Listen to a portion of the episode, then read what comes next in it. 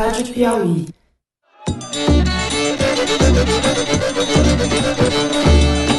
Oi, pessoal, está começando mais um Foro de Teresina. Eu sou a Malu Gaspar, excepcionalmente ocupando a cadeira do Fernando Barros Silva, que está em São Paulo essa semana por causa da morte do nosso colega Otávio Frias Filho. Aliás, eu queria deixar a nossa homenagem ao Otávio, que em 34 anos na direção da Folha deixou um legado de preocupação com a qualidade da informação, com o pluralismo e marcou a forma como a gente faz jornalismo hoje. Essa semana, além do Zé Roberto de Toledo, editor do site da Piauí. Oi, Toledo. Opa! Saiu mais uma pesquisa. E Lula continua na frente. Agora é no Datafolha. 39% dos entrevistados querem votar no presidente Lula. Quem senta à mesa com a gente para debater o cenário político é a Carol Pires, que foi nossa colega aqui na Piauí, é hoje uma das roteiristas do programa Greg News na HBO e escreve para o New York Times em espanhol. Muito chique. Bem-vinda, Carol. Oi, gente. A coisa que uma mãe mais quer é ver um filho ser educado para ser um cidadão de bem. E você fica ensinando pro nosso jovem que tem que resolver as coisas é na base do grito, Bolsonaro. Toda quinta-feira, às 5 da tarde, você tem esse encontro marcado com a gente no site da Piauí ou no seu tocador de podcast de preferência. Para baixar no seu celular e sair ouvindo a gente onde você quiser. Pau tá comendo, menino. Estamos expulsando os venezuelanos. Se não tem governante, se não tem autoridade por nós, nós vamos fazer nossa autoridade. Fora venezuelano de dentro de pra caralho. O Foro de Teresina tem sempre três blocos temáticos e essa semana a gente abre a rodada com o tema preferido do nosso querido Toledo, comentando as últimas pesquisas de intenção de voto. No segundo bloco, vamos repercutir a performance da Marina Silva no último debate presidencial e vamos falar sobre a campanha dela, se finalmente está decolando. Por fim, no nosso terceiro e último bloco, vamos falar sobre o vergonhoso episódio da expulsão dos venezuelanos em Roraima no final de semana.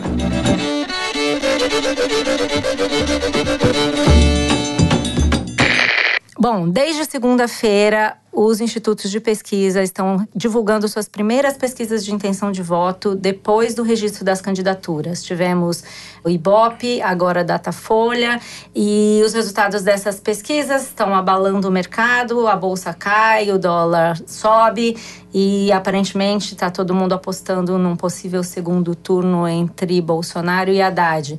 Toledo, nosso especialista, o que, que você diz sobre essas pesquisas e esses comportamentos aí do mercado? Bom, mercado eu solenemente vou ignorar, porque eles só estão aí para especular.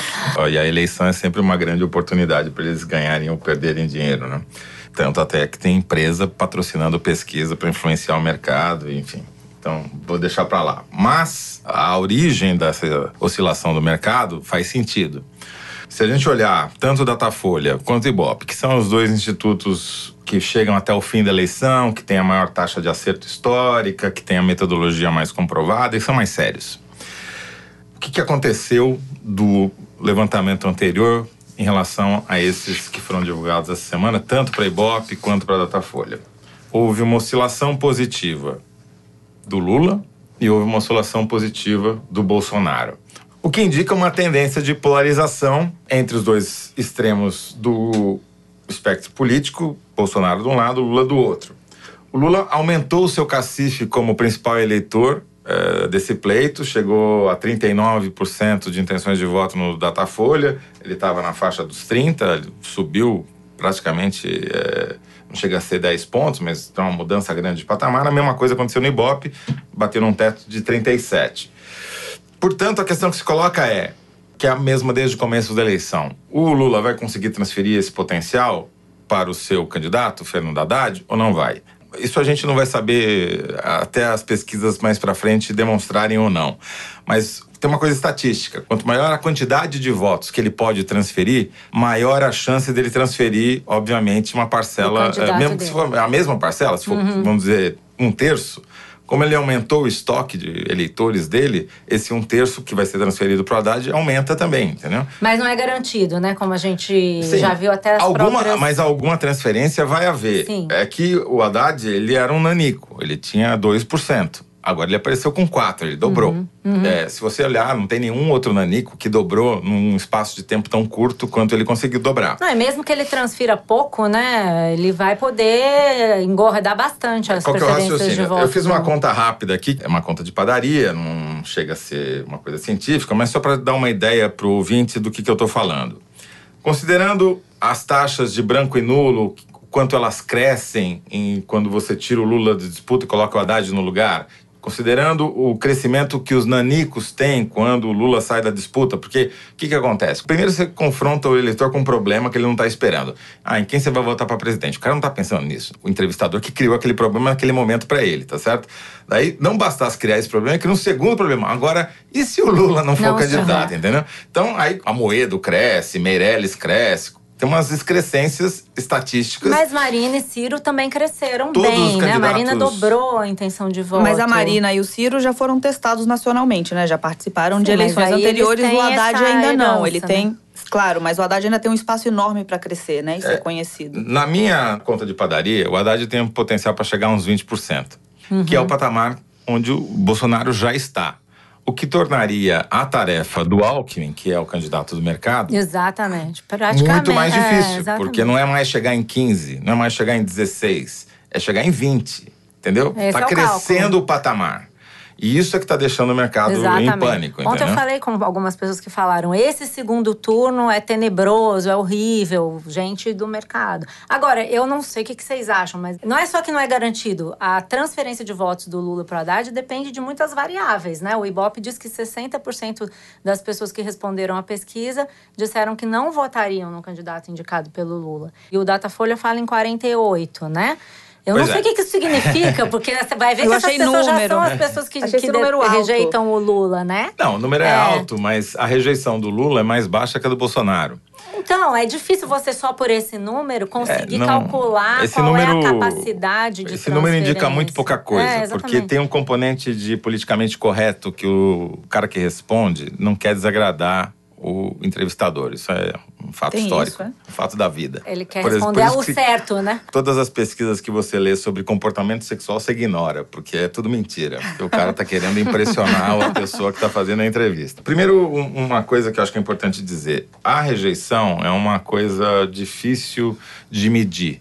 Dependendo de como você formula a pergunta, vem um resultado completamente diferente. Datafolha e Ibope têm uma pergunta diferente, o enunciado da pergunta é diferente e por isso historicamente eles têm resultados diferentes. Então, se você comparar um com o outro, nunca bate. Mas a ordem, a sequência é mais ou menos a mesma. Vamos pegar aqui o Datafolha, que é a mais recente. Bolsonaro tem a maior rejeição do Datafolha com 39 e o Lula em seguida com 34. Se você levar em conta que 99% dos eleitores conhecem o Lula que o Bolsonaro tem em torno de 90, esses 39 do Bolsonaro são muito piores do que os 34 do Mas Lula. é. Toledo, eu voltei nas pesquisas ali de 2006, no ano de, da reeleição do Lula.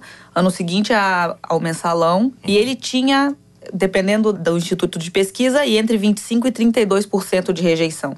E hoje, já condenado por corrupção, preso, ele mantém esse mesmo patamar. É a E o mesma- Bolsonaro, que sequer é conhecido em todo o país, porque nunca foi testado nacionalmente, tem muito mais. Isso fala mais sobre o Lula ou sobre o Bolsonaro? Não, fala mais sobre o Bolsonaro. O Lula está em queda. A rejeição ao Lula é, no auge. Vamos lembrar que dois anos atrás, no auge do- da Lava Jato, a rejeição ao Lula era maior do que 50%. Todo mundo dizia que ele era inelegível, porque ninguém pode, obviamente, numa eleição com dois turnos, você não pode eleger alguém que tem que mais da metade do eleitorado diz que não votaria de jeito nenhum. Só que as pessoas mudam de opinião, né?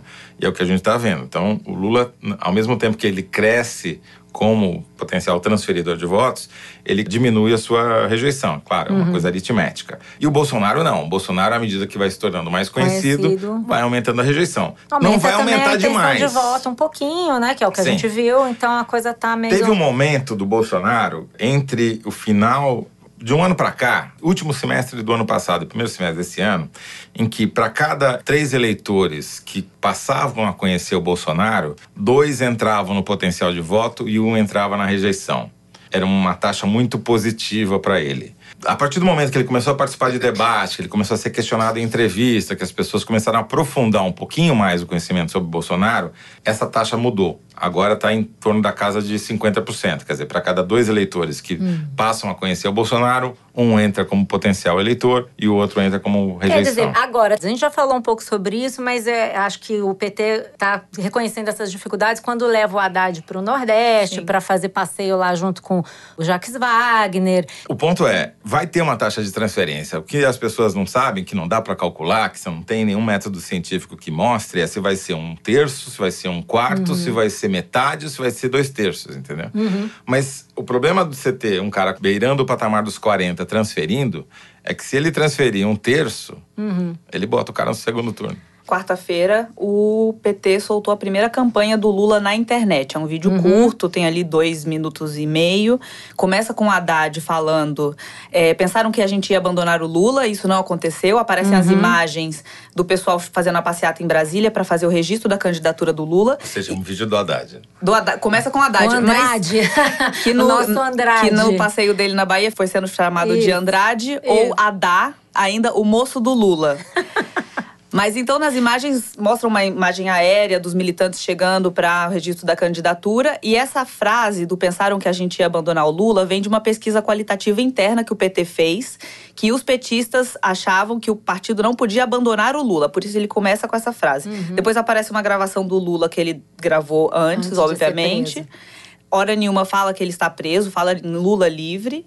E depois ele vai começar a fazer uma transição, essa transição entre o Lula e Haddad. A música final canta é Lula, Lula é Haddad, é o povo. No Valor tem uma reportagem essa semana que a Andréa Jubé passou uma semana acompanhando a campanha do Jacques Wagner Na Bahia. na Bahia. E em algum momento ela fala com um eleitor, que é um seu Arlindo Gonçalves, 77 anos. E ele fala assim: que vai votar no moço do Lula ou em quem ele mandar. E aí ele fala: se o Lula morrer e for enterrado, mas botar uma cabine na cova, eu voto nele. Mas a- essa frase, moço do Lula, é a mesma frase que a Dilma ouvia em 2010 e em 2014, A que é mulher- mulher, a mulher do- mulher do Lula. A Vilma. O Andrade é o mesmo termo com o qual o eleitorado da Zona Leste paulistana, na eleição de 2012, se referia ao Haddad. Quer dizer, a história vai se repetindo. Não sei se Bom, então farsa dá pra gente piada. supor que o Haddad tem muita chance de estar no segundo turno. Tem muita chance de estar no segundo turno, porque quando você tem um padrinho desse tamanho, é quase que um kingmaker, né? É um cara que, mesmo estando preso,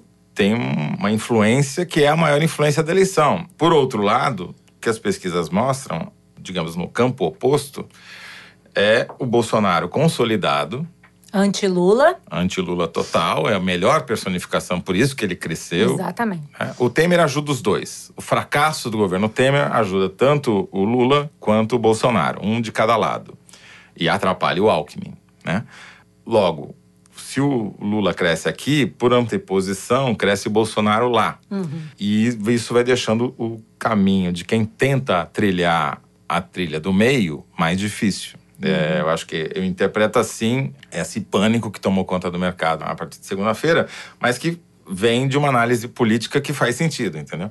Agora, vamos ver o que, que vai acontecer quando a campanha eleitoral começar na televisão. O Alckmin, ele vai ter 300 e cacetada slots de propaganda ao longo da campanha eleitoral. É muito mais do que qualquer outro candidato. É mais ou menos vai ser assim. Vai ter um slot do Alckmin e um slot dos outros candidatos. Um slot do Alckmin de 30 segundos. Vamos ver se isso vai ser um efeito para o bem e para o mal, Pois né? é, né? Tem gente que E com a sobreexposição atrapalha. Pode ser que atrapalhe. Vamos passar para o próximo bloco para a gente discutir a nossa Marina Silva, que parece ter acordado finalmente para a campanha eleitoral.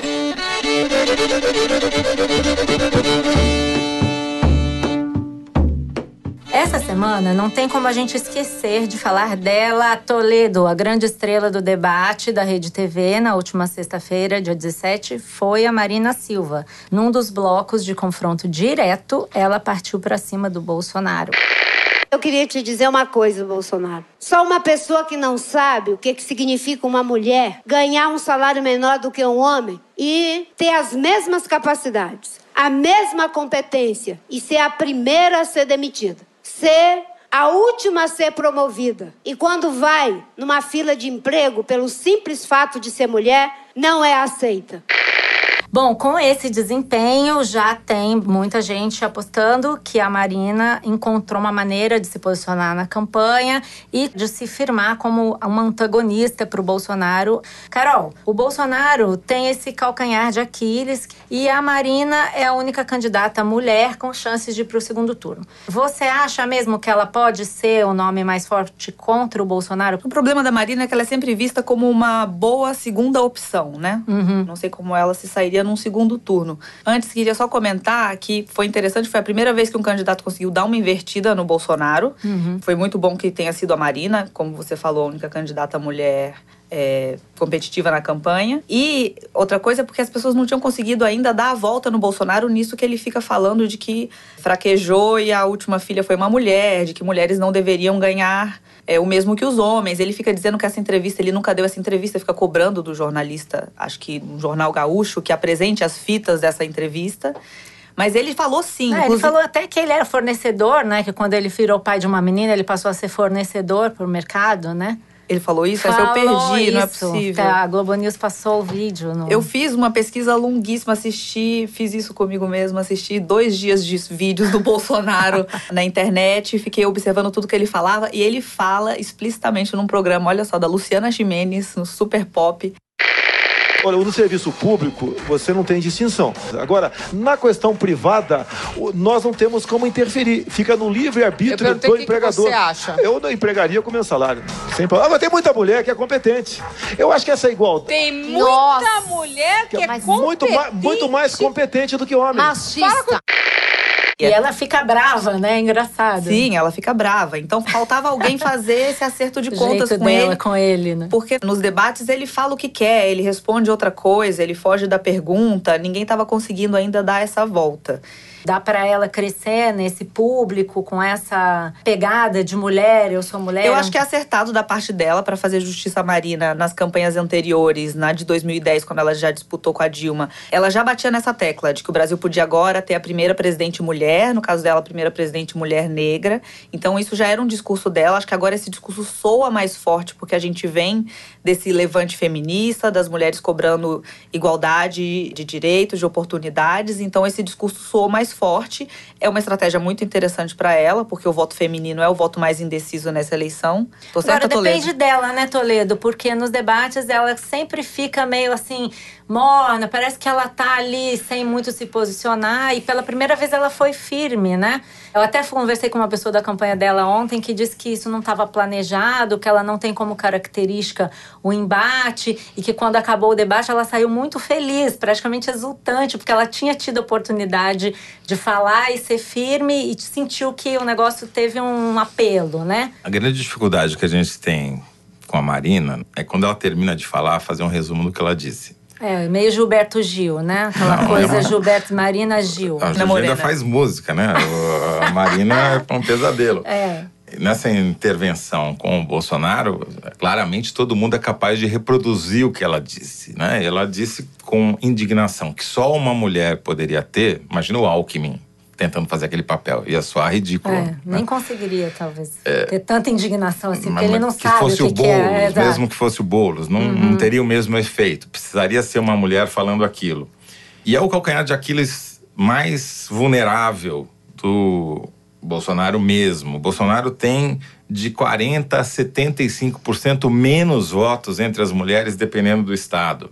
Uhum. Principalmente no Nordeste, as mulheres nordestinas não querem saber do Bolsonaro, mesmo. Né? Uhum. E tá muito difícil dele crescer lá. E quando vem alguém com esse perfil e joga na cara dele todas as bobagens que ele já falou sobre esse assunto, o efeito negativo para o Bolsonaro talvez seja maior do que o efeito positivo para a Marina. Agora, você falou do Nordeste. Poucos dias depois do debate, ela foi ao Ceará se encontrar com a Maria da Penha, que foi uma vítima de violência doméstica que levou à elaboração da Lei Maria da Penha, que hoje pune homens que praticarem violência contra suas mulheres.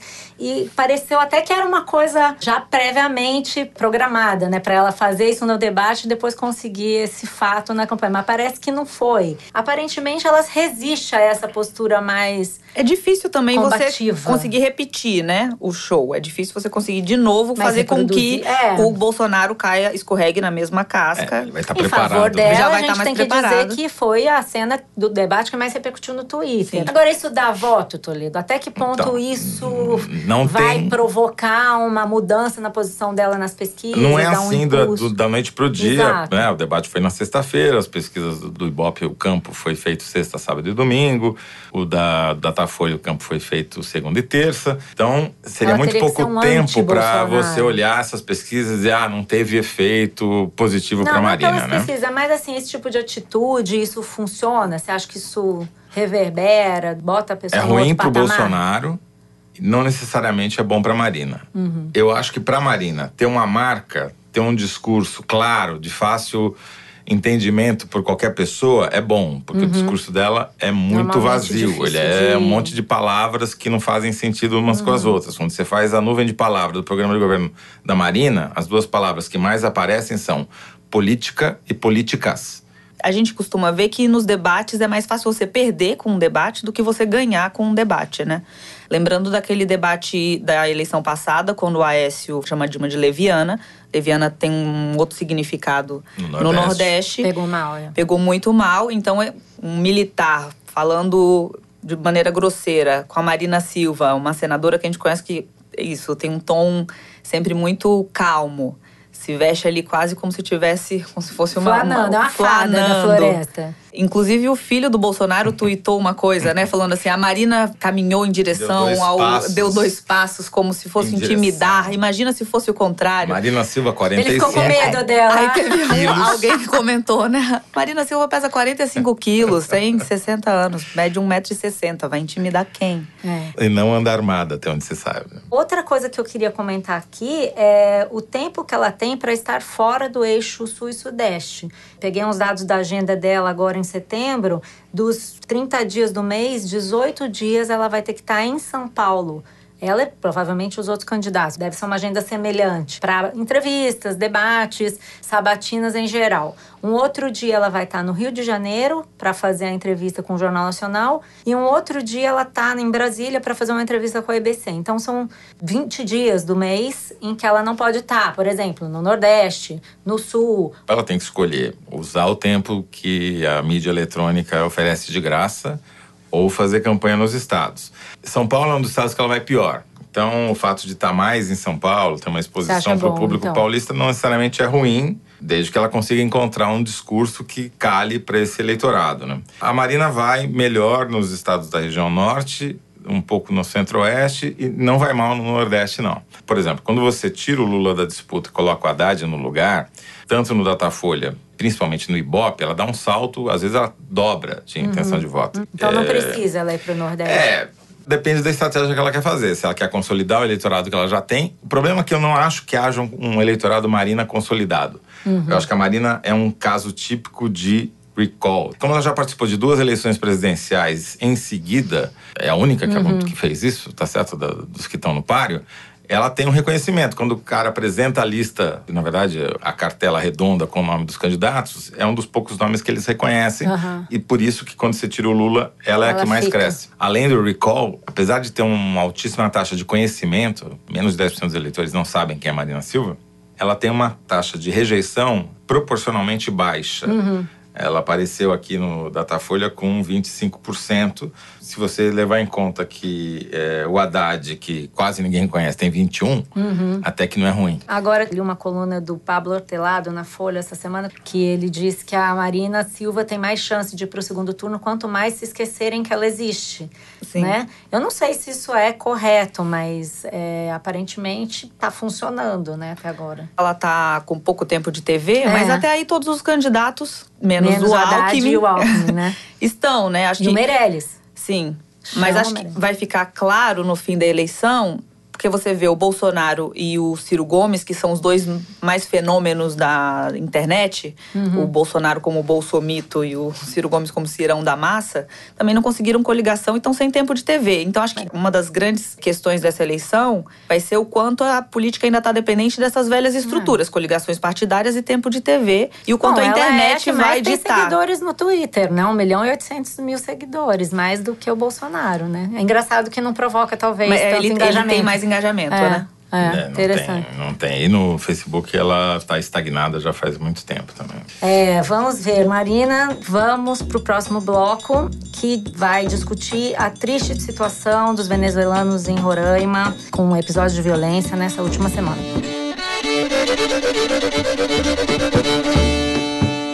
Bom, na semana passada houve um confronto entre brasileiros e venezuelanos na fronteira de Roraima com a Venezuela, na cidade de Pacaraima, que começou a partir de um suposto assalto que teria sido cometido por um grupo de venezuelanos e que os brasileiros tentaram vingar com atitudes de violência, queimando barracas, enfim, imagens bem tristes de se ver, de falta de civilidade dos brasileiros com os venezuelanos, um conflito muito selvagem.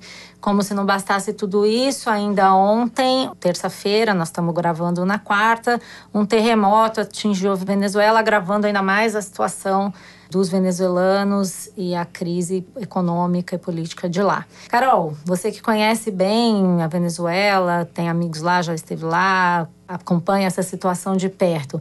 Qual é a sua avaliação e o que, que você acha que pode acontecer daqui para frente? Queria só contextualizar um pouco mais. Por favor. Esse ano o FMI já projeta uma inflação de 1 milhão por cento. E o PIB deve cair 18%, já vai ser o terceiro ano consecutivo de queda de dois dígitos. Sim. Ano passado teve essas manifestações contra o Maduro, ele reprimiu com violência, mas conseguiu sobreviver. Criou um congresso paralelo, uma maioria governista, montou uma eleição ali absurda, que o reelegeu para mais seis anos no cargo. Então as pessoas estão morrendo sem comida, sem remédios, vítimas da violência urbana que está completamente fora de controle. E aí, quando elas tentam fugir, procurar uma vida melhor, uma outra oportunidade, são expulsas apanham, tem o acampamento incendiado. E ainda teve a repercussão do outro lado, porque quando eles tiveram que fugir de volta para Venezuela, em Santa Helena de Huairén, do outro lado da fronteira, eles tiveram que agredir os militares para conseguir passar. Depois, em Santa Helena, também um município ali da fronteira, a população entrou em pânico, achando que podia ter invasões e saques. A prefeitura teve que mobilizar, distribuir os imigrantes para cidades vizinhas. E eu separei um gráfico que eu peguei na revista americana America's Quarterly, que é especializada em América Latina, que eles montaram um gráfico um pouco sobre essa diáspora la- venezuelana pelo mundo. Para os Estados Unidos já foram 290 mil, para a Espanha 208 mil e para a Colômbia, do outro lado da fronteira, foram 660 mil. Isso é uma a No revista total, no total de 2,3 milhões de venezuelanos, só 2% vieram para o Brasil. E ainda mas é muita gente que está migrando. né? Ainda é muita gente que está migrando. não pro é uma- Brasil, é. Não para o Brasil. E ainda tem uma estimativa de que metade dessas pessoas, na verdade, estão entrando no Brasil para tentar ir para outros países. Pela barreira da língua, é mais interessante eles irem para a Argentina, para o Chile. Tem muita gente indo para o Chile. Tem não muita- exatamente tem ficar no Brasil. de Uber em Buenos Aires que é venezuelano. Deve Exatamente. tá e a gente ainda. sabe que quando começam a acontecer esses linchamentos é quando a população já não acredita mais na justiça, né? Eu acho que faltou que o governo federal fizesse alguma coisa parecida como aconteceu com a chegada dos haitianos, distribuir essas pessoas para outros estados. A gente sabe que também Roraima não é um estado rico, não tem como atender Pois esse é, fluxo. eu vi o número de moradores, fui consultar o número de habitantes em Pacarama, são 12 mil pessoas. E estão entrando, já entraram lá 120 mil, são 500 pessoas por dia. As pessoas que moram em Pacaraima também ficam, é justificável que elas fiquem assustadas. Elas Elas, não estão sabem o que assustadas. vai acontecer, né? E só recentemente eu vi campanha do governo federal falando os venezuelanos são nossos irmãos, vamos estender a mão num momento difícil, mas assim, Uhum. no Twitter, quantos anos depois de começar essa crise na Venezuela, o governo Dilma também não repreendeu o governo Maduro no seu momento. Tem dois momentos, né? Primeiro, o governo Maduro, que está praticando um populismo fiscal, uma um político econômico completamente irresponsável. O que, impopulismo fiscal, que, né? É, na Mais verdade, ele quis fazer um populismo, mas foi um populismo burro, porque ele depauperou a Venezuela, a economia venezuelana, e provocou essa inflação. Colocou a Venezuela em estágio de tragédia econômica, né? E o governo brasileiro, que vendo isso, quis fazer, fingir que não era com ele. Deixar aquelas Exato. pessoas entrando ali pela contradição. fronteira de forma completamente responsável, né? Tem uma contradição muito trágica, eu diria, que acaba estourando em Roraima.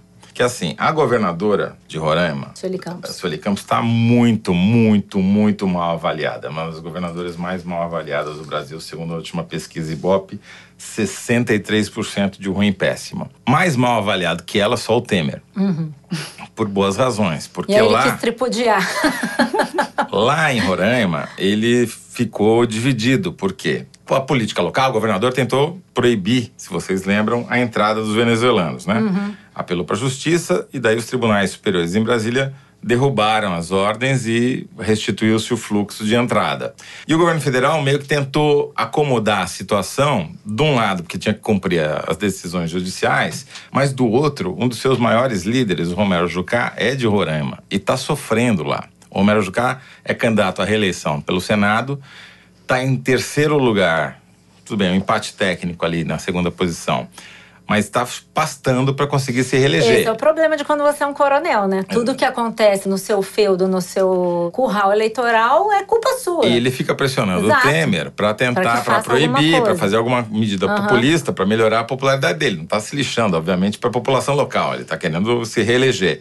Só que o governo federal fica dividido, porque de um lado tem que cumprir o que manda a lei e do outro, eh, e as- os organismos internacionais, eh, os tribunais superiores em Brasília, e do outro tem essa pressão interna de um dos seus principais articuladores para dar uma acomodada na situação para ver se o cara consegue se reeleger. É, mas o que, que mandaria o bom senso, né? Eles botaram o exército lá e, nesse caso, pelo que a gente viu dos relatos, o exército ficou esperando todo mundo se matar para depois entrar em ação. A mesma coisa o, No gover- Rio de Janeiro. o governo federal fica esperando a situação se agravar para tomar uma providência. O que, que eles poderiam ter feito? Organizado aquela situação. São 100 mil pessoas, pelo amor de Deus, não é nada do outro mundo. Para Roraima é muito, que são 500 mil habitantes. Agora, para o Brasil, E a tá Polícia demandando. Federal estima que metade desses imigrantes já saíram, do Pois Brasil, é, inclusive. Você mesmo falou, né? Gente que Sim. tá passando pelo Brasil. Mas aí eu então, pergunto, Malu, uma completa se o inépcia do governo. Temer é incompetente para todo o resto, por que, que ele seria competente em É, Roraima? agora, curioso que a gente falou sobre isso já há um tempo atrás, quando a gente discutiu a Venezuela, e eu falei que o negócio ia entrar na campanha eleitoral.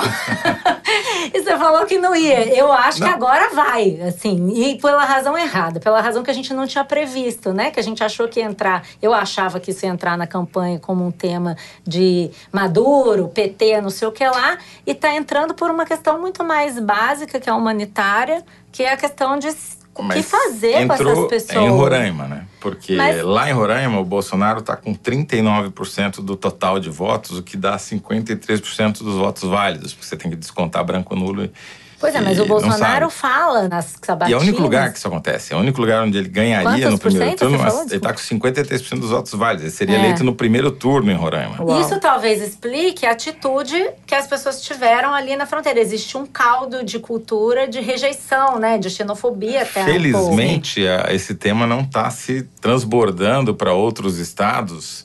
No Amazonas, por exemplo, o Lula dá de lavada Uhum. no Bolsonaro, entendeu? Ao passo que em Roraima ele perde. Portanto, quer dizer, é um tema de campanha, mas por enquanto é um tema de campanha em Roraima. Mas essa semana os candidatos todos estão falando sobre isso, né? Tentando até talvez se diferenciar em relação a esse assunto que mobilizou as pessoas, Sim. né? Os vídeos são muito E preocupantes. que sequer foi a primeira vez, Malu. Já tinha acontecido antes, numa É, escala exatamente. menor, mas era uma tragédia anunciada. Agora, o Bolsonaro fala isso. Sempre que se pergunta sobre a questão dos venezuelanos em Roraima, ele fala coisas do tipo: ah, o que você faria se uma pessoa entrasse na sua casa sem pedir licença? Você não deixaria? Você deixaria alguém entrar na sua casa como se a casa fosse o estado de Roraima Sim. e os venezuelanos estivessem invadindo? Na verdade, eles não estão invadindo nada, eles estão fugindo Eles de uma situação de caos fugindo. social, né? E é o mesmo extrato que fala o discurso mais moderado que você fale, eles falam, vai pra Venezuela. Mas aí o pessoal foge da Venezuela e fala, volta pra é um Venezuela. comportamento não se dec- contraditório, né? Sim, Porque se se, ele acha que é todo mundo vítima do Maduro, ele deveria acolher essas pessoas, né? Óbvio. Propor um acolhimento um pouco Até mais. pisar no seu calo. É o que a gente tá vivendo lá. Felizmente, a coisa tá contida em Roraima. Uhum. E é um problema local. Se fosse pro Brasil como um todo, que não é, porque os números que a Carol mostrou mostram que é uma parcela muito pequena da população venezuelana que está imigrando para cá, aí você talvez teria um crescimento do Bolsonaro com um discurso xenófobo. Aí a gente teria realmente uma É, ele- direita ele- tradicional da Dá pior até medo tipo. ver o que poderia acontecer com consolidada no uma Brasil. reação a um, problema que é tão grave, né? É, eu concordo com o Toledo. Acho que por enquanto vai ficar regionalizado. Até porque entra nessa contradição que você mesma comentou, né? A Venezuela acabou virando no imaginário brasileiro um adjetivo de fracasso da esquerda. Então, o que você- Eleitoralmente, talvez se fosse esperar, interessante claro, pra- que os candidatos mais à direita acolhessem esses imigrantes, apontando exatamente como, olha, estamos acolhendo as pessoas que estão fugindo de um fracasso da esquerda. E não é isso que a gente está vendo. Pois é, Então, é então um quer tema dizer, complicado, né, pra, Você acha que pra os tocar. mesmos Eu acho que o candidatos da Bolsonaro vai direita- continuar falando muito de Roraima e vai dizer quando é que eu fui lá em Roraima, É, porque lá em ele foi a Roraima, lá em Roraima. Roraima, lá em Roraima. É tipo assim, um diferencial competitivo. E, e os outros candidatos Roraima. vão ser espertos o suficiente para ignorar Roraima, porque dá voto pro Bolsonaro, dá voto para ele. Bom, vamos encerrar o bloco de Boa Vista, Teresina. E agora passamos para o momento mais aguardado do programa. Você sabe o que vem por aí, Carol? Ouvi dizer. É o momento Kinder Ovo, onde a gente toca um trecho de áudio surpreendente, engraçado, esquisito, para que os participantes do programa adivinhem do que se trata, quem tá falando, etc. Nosso momento Mas é guardado piscina. por você, né? Nosso momento. Agora eu não sei se eu posso competir. Não, não se pode. agora que eu tô aqui de. uh, Não, você tem que. As substituta, visitas, você tem que dar uma substitu- chance para as visitas Tá primeiro. Bom. Então Mas vamos. depois você pode dizer. Tá bom, vou me abster, Carol. Vamos lá, DJ Felipe, bora. Eu sou negra, minha mãe é negra, minha família toda é negra. Seu Jair não é racista. O meu, meu sobrinho brincava com, com o filho caçula dele aqui. Meu sobrinho é negro, negro mesmo. Eu perto dele sou. Então não tem problema. O seu Jair nunca teve problema de racismo. Nenhum dos filhos dele. Os meninos jogavam bola aqui com todo mundo. Sempre se deram com todo mundo aqui, com meu irmão, meus, meus primos, com todo mundo. Então acho que chamar o seu Jair de, de racista, eu nem sei por que, que chamam. Porque se é uma coisa que ele não é, é isso. Homofóbico também ele, ele, ele não é. Porque se o senhor Jair quisesse, ele poderia até dizer muitas coisas em relação a, a dizer que ele é homofóbico, que ele já ajudou, inclusive, homossexuais. Mas eu não sei porque que ele não fala isso. Eu sei porque que eu não falo isso. é a Val, né? É Val, é a famosa querida. Val. Que foi demitida e continua fiel, aparentemente. Né? Bom, vamos aqui dar a resposta certa. Valderice Santos da Conceição, famosa Val, funcionária fantasma de Jair Bolsonaro, entrevistada pelo Eduardo Bolsonaro no canal do YouTube do Bolsonaro na semana passada. Quer dizer, muito espontânea essa entrevista. E ele não vai falar que ele ajudou homossexual, porque ele vai perder eleitor. Se ele é, falar não sei como que ele não cortou essa parte, né, Carol? Mas você sabe que o único livro que tem sobre o Bolsonaro é escrito por um dos filhos dele. Flávio. E o livro é todo construído para tentar provar que o Bolsonaro não é homofóbico e não é racista. E ele vai relatando pequenos casos que são assim. Ele até tinha um amigo, Paulo Negão. É sempre o Ah, amigo é. negro se chama ele até Negão. ajudou um gay. É, tem a outra história que ele conta, que é que ele tava no exército e um negro ia se afogar num dos treinamentos e ele foi lá e salvou Ah, já ele. ouvi isso. Que inclusive se chamava, já não lembro o nome do cara, mas João Negão. E ele nem tem funcionário fantasma, porque a Val até deu uma entrevista. tipo assim. né? Sim. Carol, onde você ouve o Foro de Teresina, Carol? Eu ainda não tenho costume de ouvir no celular. Eu queria muito conseguir fazer atividades e ouvir podcast, mas eu ouço o foro no computador. Sentada, sentada, sedentária. sentada Atenção, sedentária. garota. Me denunciou, né, Malu? Denunciei, mas eu faria o mesmo. A gente tem feito essa pergunta aqui para os ouvintes, que nos mandam mensagens pelas redes sociais da Piauí, usando o hashtag Foro de Teresina. E também pelo e-mail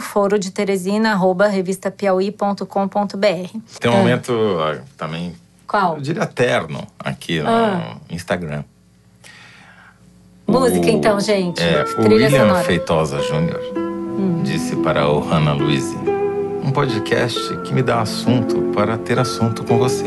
Ah! E a Hannah Luiz respondeu: Piauí ajudando os casais de Teresina.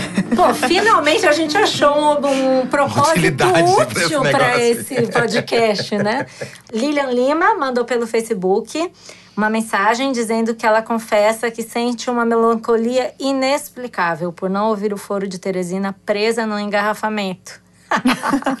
Ela diz: o programa tem um cheiro de São Paulo que me mata de saudades. Deve ser esse sotaque fofo de vocês. Ai, Lilian, Ah. você que é fofa, querida. Amamos essa mensagem. E na semana passada, o Toledo também colocou um desafio aqui para os ouvintes, perguntando quem é que adivinhava quem estava imitando o Lula no primeiro bloco. Quase todo mundo adivinhou que foi o Fernando. Só o Léo Franca Costa, que mandou pelo Instagram a seguinte mensagem: Só pode ter sido o ET Bilu. Lendas populares se atraem nesse negócio chamado Cosmos, né? Quem é o ET Bilu? Alguém conhece? É o famoso ET de Varginha, não é? Não. Não. Bilu? Eu acho que numa reportagem no SBT que ele aparecia como, como se fosse um novo Ah, é ET uma- de Varginha é e ele uma- falava alguma coisa como espalhe conhecimento. Bom, agora que o pessoal me explicou o que que é o ET Bilu, eu acho que o Fernando não vai ficar muito feliz de saber que ele foi confundido com o ET Bilu. Coitado do nosso amigo Fernando. Fernando, você não tem nada a ver com o ET Bilu, a gente te ama mesmo assim, tá? É, mesmo assim, não, a gente te ama. Ô, Malu, eu preciso falar uma coisa que eu esqueci de dizer, que é o seguinte: dia 18 de setembro, marque na agenda, caro ouvinte, 10 da manhã, debate presidencial, revista Piauí Poder 360, através do YouTube. Vai ser o melhor debate da campanha eleitoral por um motivo simples, não é porque a gente vai estar lá, não, não é porque a Malu vai estar fazendo a pergunta. Também, mas o principal motivo é que só vai ter cinco candidatos. Não vai ter o Cabo da Ciolo, não vai ter os candidatos que atrapalham o debate, só vai ter aqueles que têm chance. Então, Acho que eu vou marque sentir na falta agenda. do Cabo da Ciolo, mas vai ser o melhor debate ever. Tem algumas surpresas das regras que a gente ainda não pode revelar, porque estamos em negociação com os candidatos, mas vai ser um debate muito diferente daqueles que vocês estão acostumados a ver na televisão. Hum, Nem eu sei disso, gente. Eu acho que vão dar uma luva de boxe pra cada um. Essa quem parte sabe? Responder de bananeira. Essa É. parte eles não aprovaram. Bem, gente, muito bom estar com vocês, como diria Xuxa. O Foro de Teresina dessa semana fica por aqui.